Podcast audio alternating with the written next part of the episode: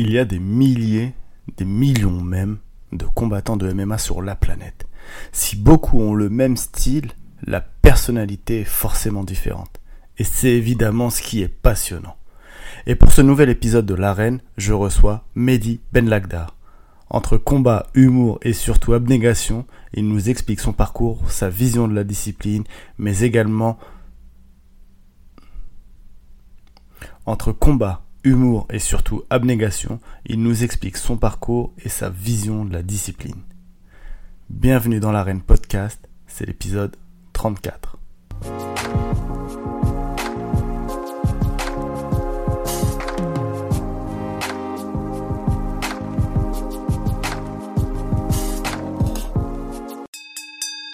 Bon, salut Mehdi. Salut Saïd, ça va? Ça va et toi? Bienvenue, euh, bienvenue dans l'arène. Ça fait plaisir de, de t'avoir. Ça fait un moment que j'ai envie de t'avoir. On va pas dire les coulisses, mais euh, ça fait plaisir de, de, de t'avoir dans. Je peux dire les coulisses. les coulisses, elles sont simples. Je fais la star, frère. Je fais trop la star. Elle laisse tomber. Eh, ça fait depuis, là, je sais pas combien de temps on, on dit on va le faire, on va le faire. C'est laisse tomber, je te jure. Non, mais en tout cas, ça, ça fait grave plaisir de t'avoir dans, dans, ce podcast et je te remercie infiniment. Moi, avant tout, euh, j'aime bien laisser l'invité se, se, présenter en, quelques minutes pour ceux qui ne te connaissent pas ou ceux qui te connaissent et qui voudraient savoir où tu en es, etc. Donc voilà, à toi l'honneur. Ben, Mehdi Ben Lagdar, je suis, je suis combattant de MMA, euh, franco-marocain. Euh, je suis signé au Cage Warrior et j'ai un record de 6-0-1. Voilà. Parfait, donc tout est dit. Et maintenant, on va entrer dans le, vif du sujet. On va commencer directement par euh, combattant MMA. Depuis quand? Euh, Combattant MMA depuis, euh, écoute, depuis que j'ai arrêté la boxe. Moi, j'ai commencé la boxe, la boxe anglaise, la boxe traditionnelle. Bah, quand j'étais jeune, je vais avoir 17 ans, 18 ans par là. Et, voilà, après mon parcours amateur en boxe, eh ben, j'ai été un peu attiré par le MMA, par, un peu par curiosité, tu vois. Je me disais, je vais, je vais tester, on va voir. Tu vois. Et, euh, et, voilà, donc j'atterris euh, à la Mare Factory, mm -hmm. où, euh, où, je rencontre Fernand, où je rencontre, où je rencontre Islaine, où je rencontre Damien, où je rencontre tout le monde, en fait. Et euh, premier jour, je me fais péter la gueule.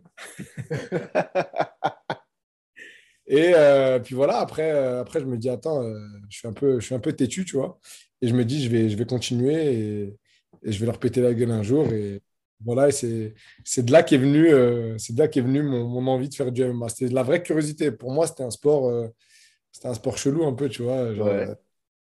Je comprenais pas trop les règles. Je vois des mecs par terre en train de se taper dessus. Je me disais, jamais de la vie, je vais faire ça. Et au final, euh, tu te prends au jeu et et c'est cool. Donc, euh, j'ai commencé, euh, en vrai, j'ai commencé en quelle année? 2016, je crois. Ouais. 2016, je suis arrivé, en, je suis arrivé à ma factory en 2015-2016, je crois. Et, euh, et, puis voilà. Et, et, et puis voilà, l'aventure, elle a continué. et voilà. Et tu as été, comment dire, tu as commencé par la boxe. Et avant la boxe, est-ce que tu as fait déjà d'autres sports ou, voilà. ah, J'ai fait plein de sports en vrai. Genre, j'ai fait, hey, j'ai fait du taekwondo, mais j'étais petit, genre, euh, vraiment petit. Hein. Ouais. Ça compte, tu vois. Genre, j'ai fait du taekwondo, j'ai fait du judo, genre comme tous les enfants. Euh, j'ai fait du foot. Ouais. Du foot. Euh, tu connais, je devais aller au PSG, ligaments croisés. Les croisés. sortir. Non, mais, euh, mais voilà, après, après, après, voilà, après, je suis rentré dans une salle de boxe, pareil, un peu par hasard. Hein. J'ai j'ai un de mes, à l'époque, un, un, de mes très bons potes qui, qui, c'est son grand frère qui, qui, nous entraînait au foot, tu vois, ouais. qui entraînait Et euh, je lui demandais à chaque fois, il vient quand ton frère joue au foot, tu vois. Et moi, c'était dans la, dans la vanne, genre, euh, ton frère, il sait pas jouer. Et il m'a dit quoi? Il m'a dit, ah, mon frère, il fait pas vous, comme vous, là, votre vieux sport, là, il fait de la boxe. Et c'est comme ça que c'est venu, la boxe. Ouais, genre, bizarre. Faut... Genre, ouais, mon frère, c'est un bonhomme, il fait de la boxe. ça m'a engrainé à m'intéresser. Euh, à m'intéresser à la boxe et, et, je suis rentré dans une salle, j'ai kiffé. -hmm. euh, et puis, puis voilà, c'est de là que c'est de là que c'est né ces trucs-là. Ouais. ouais. tu tu t'es pas lancé parce que par exemple tu étais soit un bagarreur et que tu voulais te canaliser ou autre, non, c'était vraiment. Euh... Ouais, pas trop ce cliché. Après, c'est vrai que quand j'étais plus jeune, je me bagarrais souvent, tu vois. Genre, euh, mais c'est pas ça qui a fait que je devais aller dans une salle de boxe, tu vois. Mais j'entendais souvent mes parents dire Eh, tu devrais faire de la boxe ou du sport de combat, des trucs comme ça. Mais c'était c'était plus de, des, des bêtises d'ado, de, de, de, tu vois. Euh, Ouais. Au collège, tu te bats, tu as, des mots dans ton carnet parce que tu te bats tout le temps. on- tu vois, c'était, je sais pas, je sais pas. Et et tes parents, quand ils t'ont dit ouais, te mettre euh, sport de combat, etc., mais est-ce que maintenant ils, ils étaient d'accord après quand tu leur as dit le MMA Bah, tu sais quoi, euh, j'ai mis du temps de leur dire que je faisais de la boxe déjà. Ah que- ouais, ouais. Mon père, euh, mon père, il, s- bon, il, il s'en foutait un peu. Il a, il fait de la boxe un petit peu quand il était plus jeune, tout ça. Mais ma mère, elle voulait pas entendre parler de boxe. Et moi, je me souviens, euh, genre quand j'allais aux entraînements de boxe, et ben, quand je rentrais, et ben, je cachais mes gants et mes bandes et tout. Et à la place, dedans, je mettais mes crampons avec des protèges. Oui, je te jure. Parce que je, je savais pas, je me disais, ça se trouve, va pas kiffer, tu vois. Bah ouais, tu m'étonnes, surtout la mère, tu m'étonnes. Ouais, et ma mère était un peu, je vais pas dire stricte, mais voilà, fallait pas, fallait pas trop blaguer, tu vois. Donc, euh, ouais, ouais, je, je- c'était en cachette. Après, bon, après, j'ai grandi quand j'ai dit, quand, quand j'ai, enfin, j'ai même pas, je lui ai même pas dit que je faisais du MMA, en fait. Ouais. C'est- C'est venu comme ça. Je suis allé dans une salle euh, et voilà, un jour, je lui ai dit, je vais faire un combat. euh, je- Voilà, elle a vu le truc, elle s'est dit, mais c'est pas de la boxe, tu vois. J'ai dit, ouais, c'est c'est presque pareil, tu vois. C'est pire. Je sais pas si c'est pire, hein. Ouais, c'est vrai. Pas trop c'est pire en fait, hein, parce que je prends moins de coups en MMA qu'en boxe. hein. En boxe, c'est. Ah, tu ressors, t'es Doliprane, euh, t'es abonné à Doliprane. C'est c'est dingue. Hein. Elle vient voir des combats des fois? Non, Ou elle Non non, elle regarde même pas. C'est-à-dire que avant les combats, je l'appelle. Ouais. Je lui dis, mais t'inquiète, ça va se passer. Je dis, le mec que je vais prendre, il est nul et tout. Genre, je la rassure comme ça. Mais, mais elle regarde pas. Après, quand on lui dit le résultat, genre il a gagné, là, elle regarde. Et encore, elle regarde avec, euh, avec un, peu de, un peu de distance. euh. Ah, c'est ah, c'est un peu normal. hein. Ouais, c'est clair. Est-ce que, est que quand tu étais petit, quand tu t'es lancé en, en boxe, et, etc., est-ce que tu avais des modèles?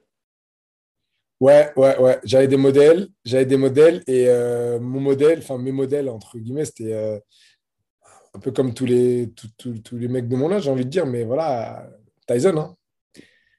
Tyson, euh, Tyson bah, pour l'histoire, l'histoire euh, de, ce- de ce, de ce petit de 13 ans qui fait déjà 92 kilos euh, ou 90 kilos et qui tape des gens. euh, tu vois, l'histoire, elle est incroyable. Mhm. Et, et Ali, Ali, Ali par. parce que je comprenais pas, moi, en fait, quand je regardais Ali quand j'étais plus jeune, tu vois. Je me disais, c'est bizarre, il, il fait pas comme tout le monde. En fait, Mhm. il a un style à part. Mais Ali, il avait juste euh, 30 ans d'avance sur euh, les boxeurs de l'époque, en fait, tu vois. Ah. Par, euh, par le, le- par la gestion de la distance, par euh, la façon de bouger, les déplacements, le jeu de jambes et tout. Personne n'avait ça en vrai. Personne. Et, euh, et c'est ça qui me fascinait. Après l'histoire, avec. euh, bah, on connaît tous l'histoire, donc. euh, Même le trash talk, en fait, il l'avait déjà aussi euh, un peu 30 ans d'avance. c'est l'un des plus gros trash talkers de l'histoire. Tu peux pas, tu pouvais pas être journaliste et t'asseoir à côté d'Ali et, et espérer que ça allait se passer tranquillement. Impossible. Conférence de presse, entraînement, tout. Un gros trash talker.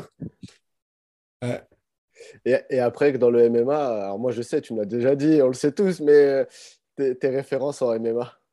Ah bah ma référence, euh, après, bon ça, a- je vais pas dire que ça a changé, mais disons que le Conor McGregor qui sort du Cage Warrior et qui désintègre tout le monde de l'UFC, franchement c'était incroyable. hein. C'était incroyable, c'était une dinguerie. Le Conor avec les nattes là sur, le, sur la Ouais. tête là, waouh, waouh, c'est c'est ouf, c'est ouf ce qu'il faisait, c'est ouf ce qu'il faisait. Et, et ouais après euh, après beaucoup de John Jones parce que parce que talent, talent de ouf, talent de ouf, force athlétique de ouf, euh, techniquement, il te régale. Tu vois Euh, plus jeune champion de l'UFC. Euh, ouais, non, c'est incroyable. C'était vraiment mes. Genre, quand je jouais à la play et que je jouais à UFC, je prenais que John Jones. Tu vois Parce que tu savais que tu allais, être tranquille.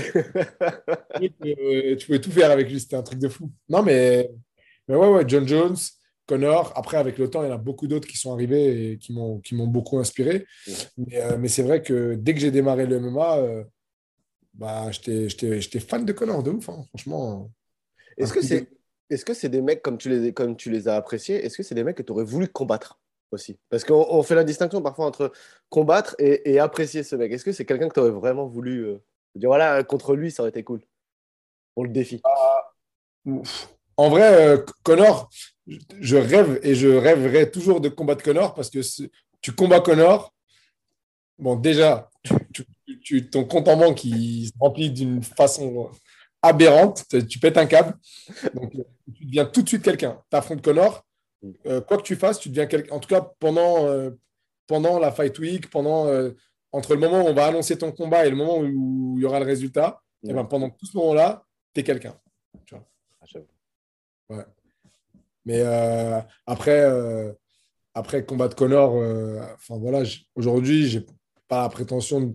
Je disais la dernière fois dans un space sur Twitter, je disais ouais, Connor, le Connor d'aujourd'hui, il y a un mec qui m'a posé la question, il me dit aujourd'hui, mais le mec, le Connor d'aujourd'hui, tu le fumes ou pas?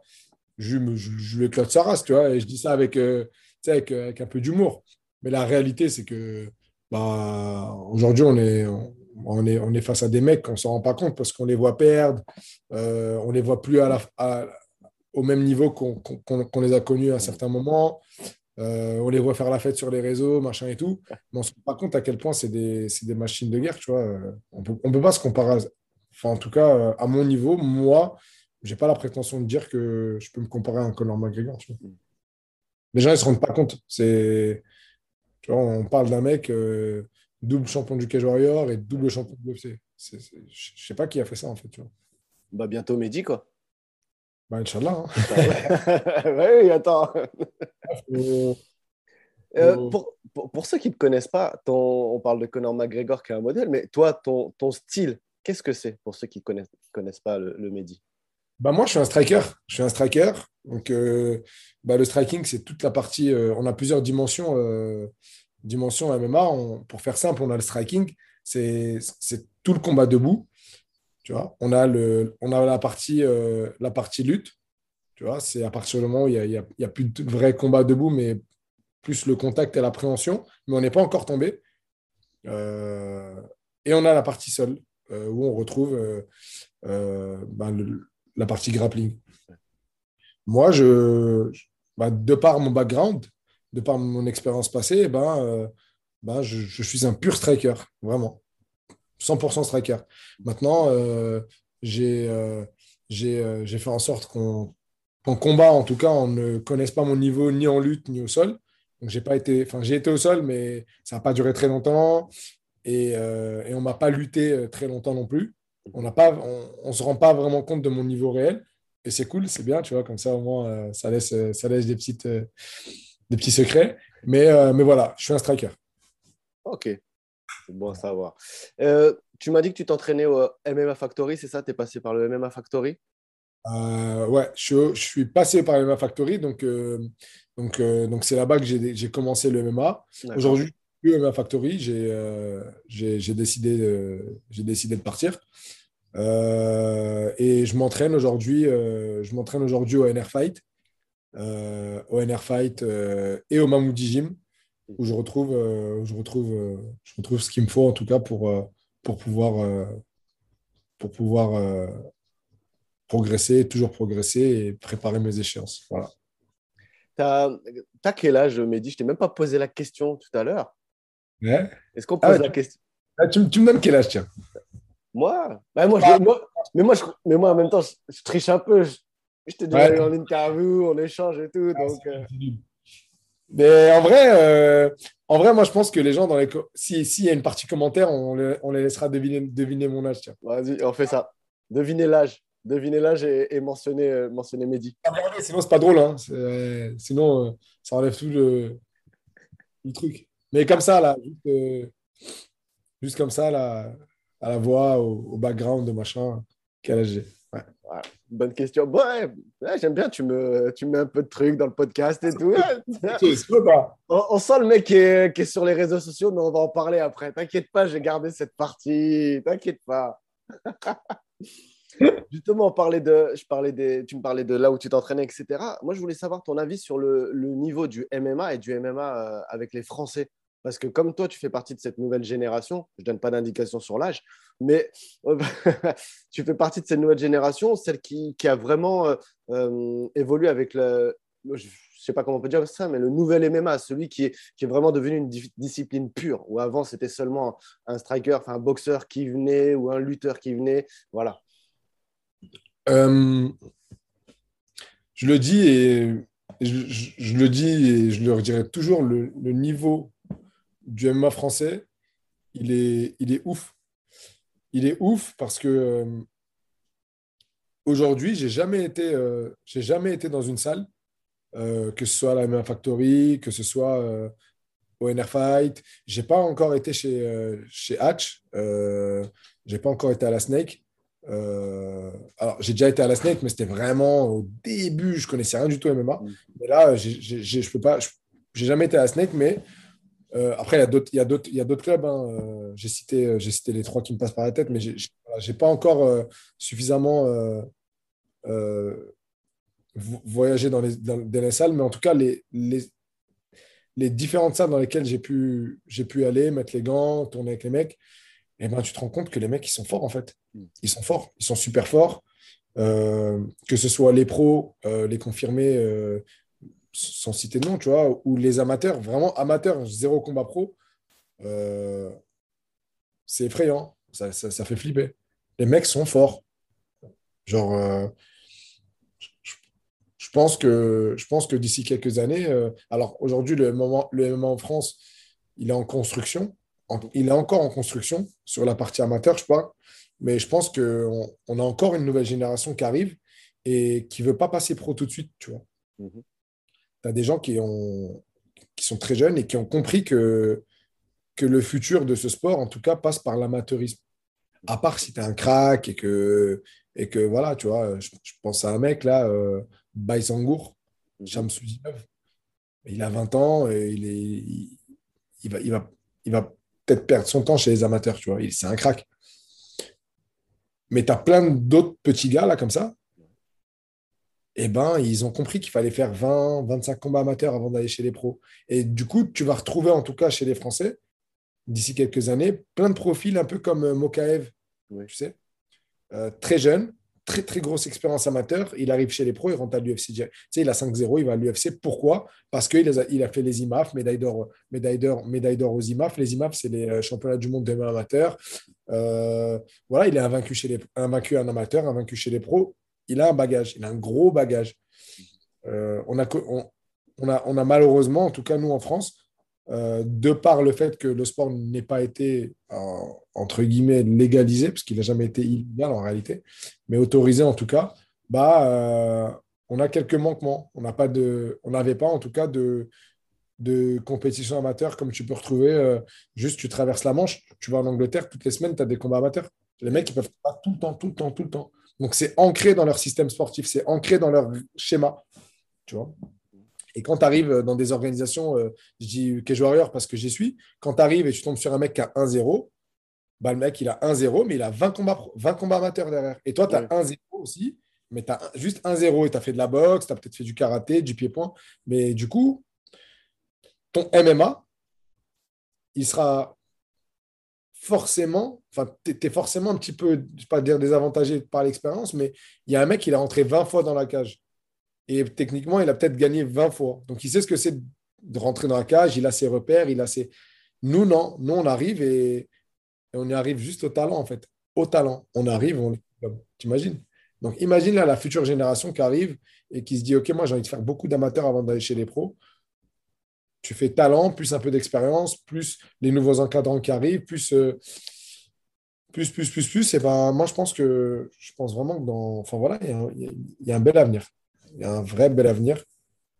Et, euh, je suis content de. Enfin, en tout cas, j'espère que je resterai en vie pour voir ça parce que ça me donne vraiment. Ça m'excite en fait de voir ça.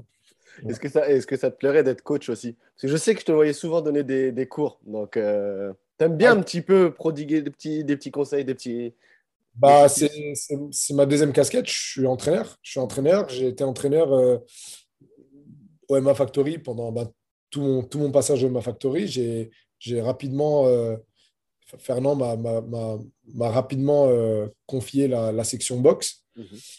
qu'on a vite transformé en, section, en session striking. Donc, c'était plus de la boxe parce qu'on s'est rendu compte que la boxe pure, pour le MMA n'était pas forcément adapté. Les pieds à plat, la tête qui bouge, les esquives rotatives et tout, c'est bien. Mais est-ce que c'est vraiment adapté à ce que, nous, on fait? Et nous, nous, du coup, ce qu'on a, ce qu'on a, ce qu'on a, ce qu'on a rapporté, c'est ce qu'il faut en boxe pour gagner en MMA. Et prendre le moins de coups possible, être le plus intelligent possible et, euh, et, euh, et, pallier nos, nos, lacunes. Nos lacunes, généralement, c'est beaucoup la lutte. Beaucoup la lutte.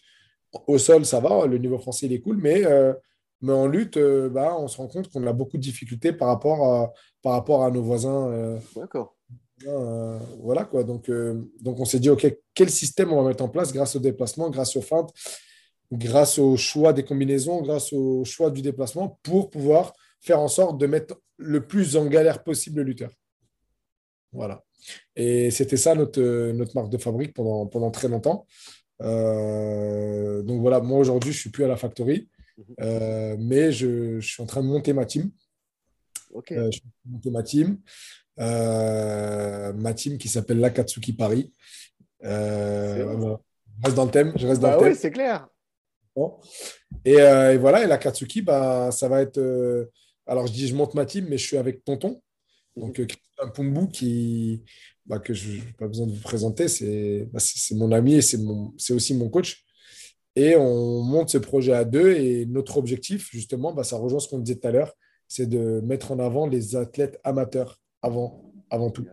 Donc, nous, ce qu'on aimerait, c'est investir sur l'avenir euh, et l'avenir, c'est ça. C'est pas de venir et de prendre plein de combattants pros qui, qui sont un peu en galère dans leur club ou qui veulent changer de club ou, ou voilà, ou tu vois, euh, ils sont plus très bien chez eux et ils veulent, ils, veulent se retrouver dans un endroit un peu neutre. Non, nous, ce qu'on veut, c'est recruter des jeunes talents, donc des jeunes talents qui, qui, qui ont un peu de background en, en Muay Thai, en grappling, en lutte, en boxe, en ce que tu veux, en karaté, en taekwondo, et qui pensent à faire une transition MMA et qui veulent être encadrés, qui veulent euh, veulent qu'on qu'on prenne soin d'eux, qu'on s'intéresse à eux. Parce que malheureusement, aujourd'hui, euh, l'amateur en France, à part dans certains endroits, eh ben, euh, eh ben, c'est un, peu, un peu délaissé. Tu vois. Moi, j'aimerais, j'aimerais qu'on donne la chance aux amateurs, comme moi, on m'a donné la chance chez les pros. Ouais à planifier, planifier leur semaine d'entraînement, les, les faire combattre comme si c'était des pros, euh, leur, inculquer, euh, leur inculquer des bonnes valeurs, pas, euh, pas tu fais 80 kilos, tu vas combattre à 66, tu vois, voilà.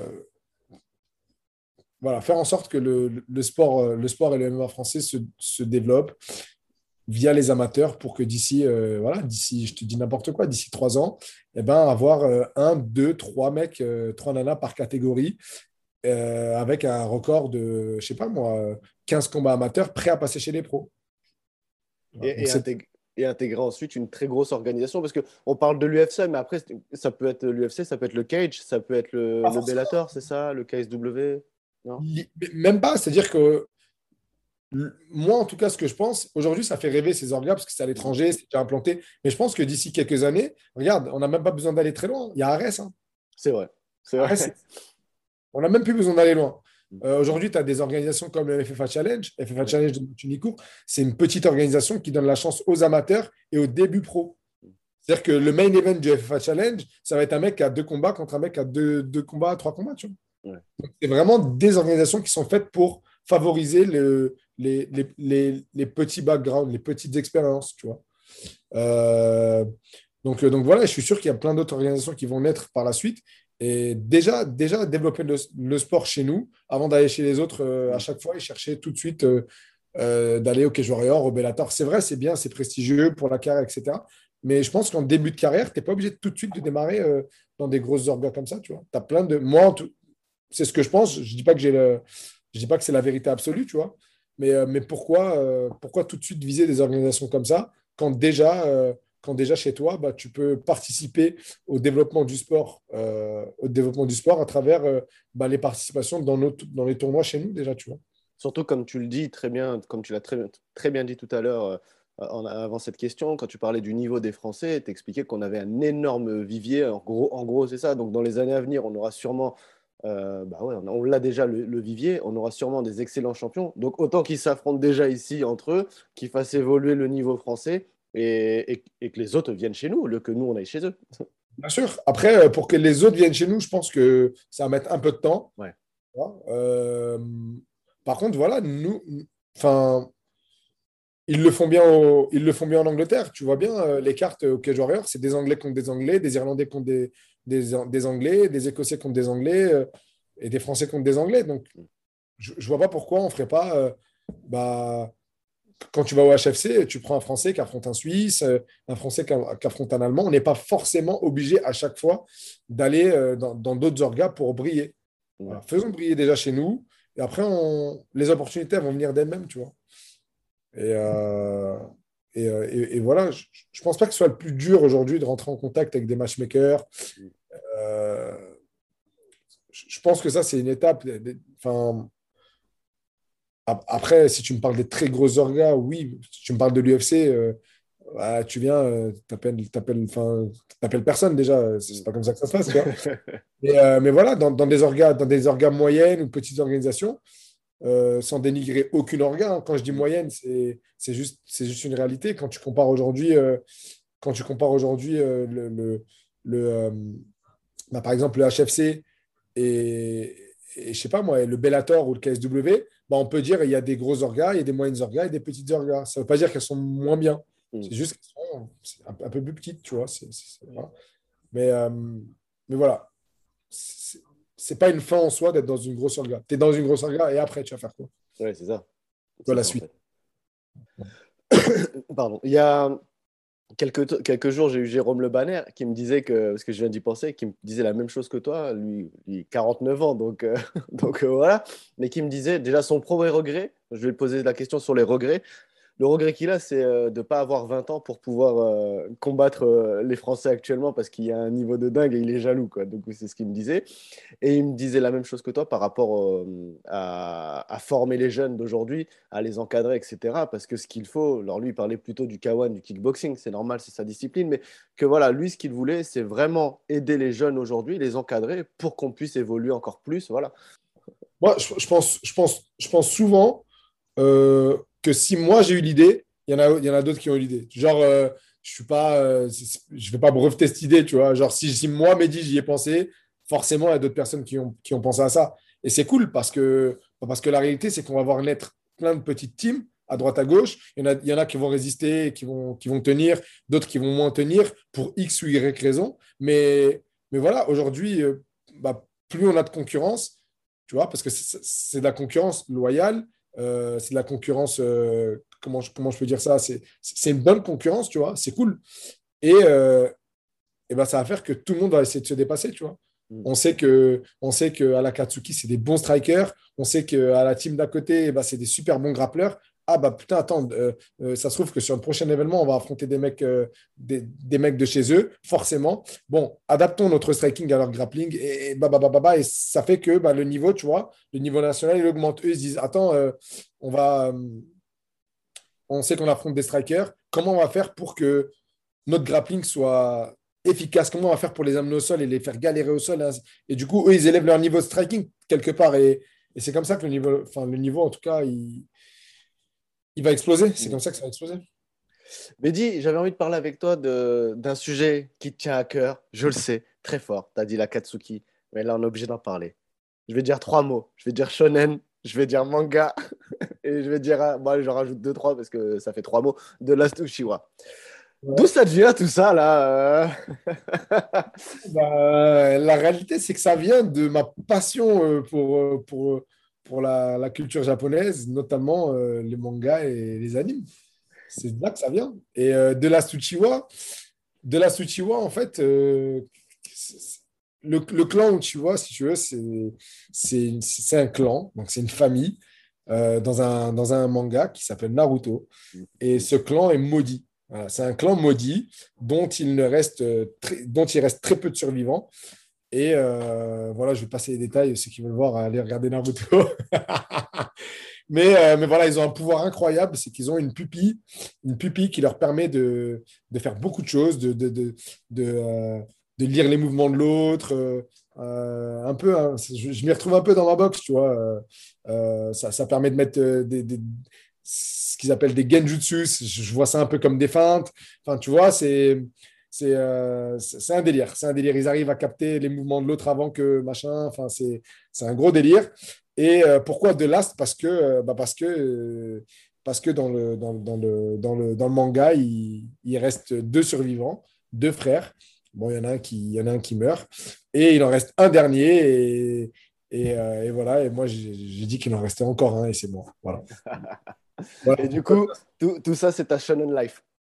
Tout ça, c'est ma shonen life. Et la shonen life, qu'est-ce que c'est? Bah, Le shonen, c'est un, un genre de manga. Tu vois, c'est comme les romans. Tu as des romans policiers, tu as des romans, as des comédies, enfin voilà, tu as, plein de trucs. Et euh, le shonen, c'est un, un, genre. Et qu'est-ce que le shonen? Le shonen, c'est euh, euh, un héros qui, n'est, qui, a, qui a beaucoup d'atouts et beaucoup de, beaucoup de choses qui peuvent lui, lui faire que ça va devenir un grand héros, un grand combattant, un grand ce que tu veux, mais il lui arrive beaucoup de choses dans la vie qui font qu'il est obligé de recommencer, euh, qu'il est obligé euh, de, de, de, souvent s'entraîner, d'en faire toujours un peu plus que les autres. Euh, en général, c'est quelqu'un qui, est très, qui, est très fédérateur, on a toujours envie d'être pote avec lui, même quand tu te bats avec lui, tu es son ennemi, à la fin, tu es pote avec lui. Donc voilà, ça, ça, regroupe beaucoup de valeurs, la Shonen Life, et surtout, et surtout bah, héros dans, les shonen ne, connaissent pas le, mot échec. Il n'y a pas l'échec. Il y a, il y a j'ai perdu, j'ai appris, je vais revenir plus fort. Voilà. C'est ce que c'est ma vision en tout cas de la shonen life et je l'applique. Euh, en tout cas, j'essaie de l'appliquer au mieux dans ma dans ma carrière, dans ma vie de tous les jours. Euh, voilà quoi. C'est ce qui fait voilà.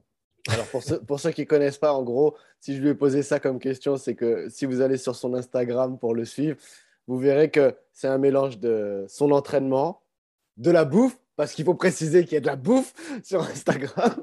de la bouffe. Mais, vous rigolez, mais hey, Dragon Ball ou quand tu regardes One Piece ou, euh, ou n'importe quel shonen, bah, les mecs, qu'est-ce qu'ils font? Ils s'entraînent, ils se bagarrent, ils passent des bons moments avec leurs potes et ils bouffent.